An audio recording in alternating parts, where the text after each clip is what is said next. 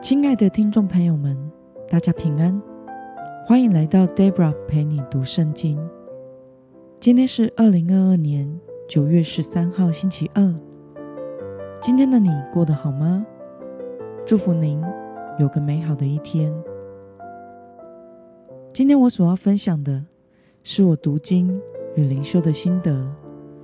我所使用的灵修材料是每日活水。今天的主题是成就为神所用的人生。今天的经文在四世纪第三章十二到二十三节。我所使用的圣经版本是和合本修订版。那么，我们就先来读圣经喽。以色列人又行耶和华眼中看为恶的事。耶和华使摩押王伊基伦强大，攻击以色列，因为他们行耶和华眼中看为恶的事。伊基伦召集亚门人和亚玛利人到他那里，他就去攻打以色列，占据了棕树城。于是以色列人服侍摩押王伊基伦十八年。以色列人呼求耶和华。耶和华就为他们兴起一位拯救者——便雅悯人基拉的儿子以户。他是个惯用左手的人。以色列人托他送礼物给摩押王伊基伦。以户打造了一把两刃的剑，长一短肘，绑在右腿上衣服里面。他把礼物献给摩押王伊基伦。伊基伦是个很肥胖的人。乙户献完礼物的时候，就把抬礼物的人送走，但他自己却从靠近吉甲的雕像那里转回来，说：“王啊，我有一件机密的事要奏告您。”王说：“回避吧。”于是所有势力在他左右的人都退去了。乙户来到王那里。那时，他独自一人坐在阴凉的顶楼。一户说：“我有神的话向你报告。”王就从座位上站起来。一户伸出左手，从右腿上拔出剑来，刺入王的肚腹。剑柄连同剑刃都刺进去了，肥肉夹住了剑刃。他没有把剑从王的肚腹拔出来。粪便就流出来了。以户出到门廊，把王关在楼门里面，就上了锁。让我们来观察今天的经文内容。以色列人又行神眼中看为恶的事，因而招致怎样的处境呢？我们从今天的经文十二到十四节可以看到，以色列人。又行耶和华眼中看为恶的事。耶和华使摩押王伊基伦强大，攻击以色列。于是以色列人服侍摩押王伊基伦十八年的时间。那么神所兴起的以户是一个怎样的人呢？我们从经文中的十五节可以看到，以色列人呼求耶和华。耶和华就为他们兴起一位拯救者，便雅悯人伊基的儿子以户。他是个惯用左手的人。让我们来思考与默想：神兴起惯用左手的以户来拯救以色列人的理由为何呢？过去在厄陀涅做士师的四十年间，以色列是处于和平的状态。但是在厄陀涅死后，以色列人又再一次背弃神去行恶，犯下相同的错误，以至于又再一次遭遇神的审判。神这次是透过摩押施行审判，并且以色列被摩押压迫了整整十八年的时间，受苦的时间比上一次的八年增加了许多。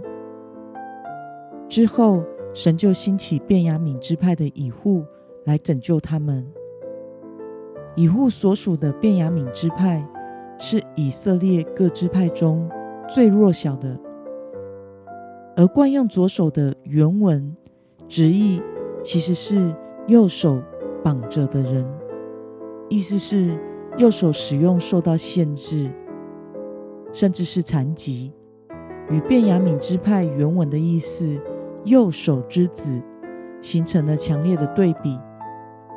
以户是一位右手残疾的人士，很可能也是因为以户身体上的限制，使摩押人对他没有防心。他也不是众人所想象的英雄形象的人物。然而，上帝就是借着出身卑微、软弱、有缺陷的以户，来拯救以色列人，为了使以色列人意识到。只有倚靠神，才是打败敌人的关键。那么，看到神使用肢体有缺陷的以护做以色列的拯救者，你有什么样的感想呢？我觉得伟大的本来就是神，而不是人。有一句谚语是这样说的：“时势造英雄”，也就是说，英雄。若是没有那个时势，也不会成为英雄。这一切都是神的旨意。神常常使用软弱的人来成就伟大的事，目的就是要让人明白，征战的胜败不在于人，乃在于神。不是依靠才能，不是依靠势力，乃是依靠神的灵，方能成事。Debra 也是一个蛮有缺陷的人。以我自己的眼光来看，我自己压根不配，也不适合当一个传道人。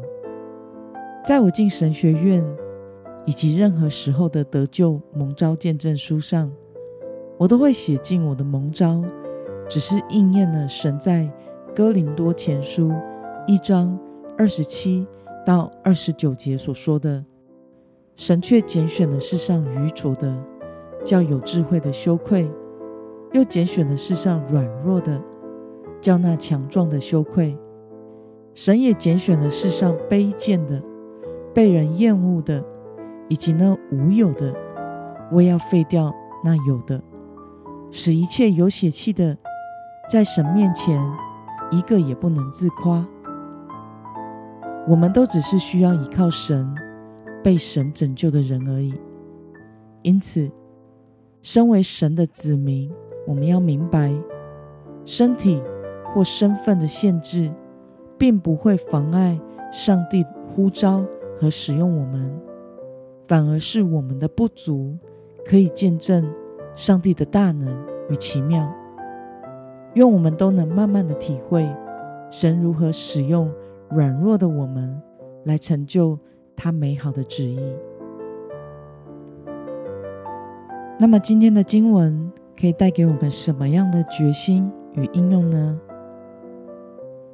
让我们试着想想，我们是否曾经以外貌或者是背景来判断人呢？为了跨越自己本身的限制和软弱，一生为主所用，你决定要怎么做呢？让我们一同来祷告。亲爱的天父上帝，感谢你透过今天的经文，使我们看到你使用身体有残缺的乙户来拯救以色列人。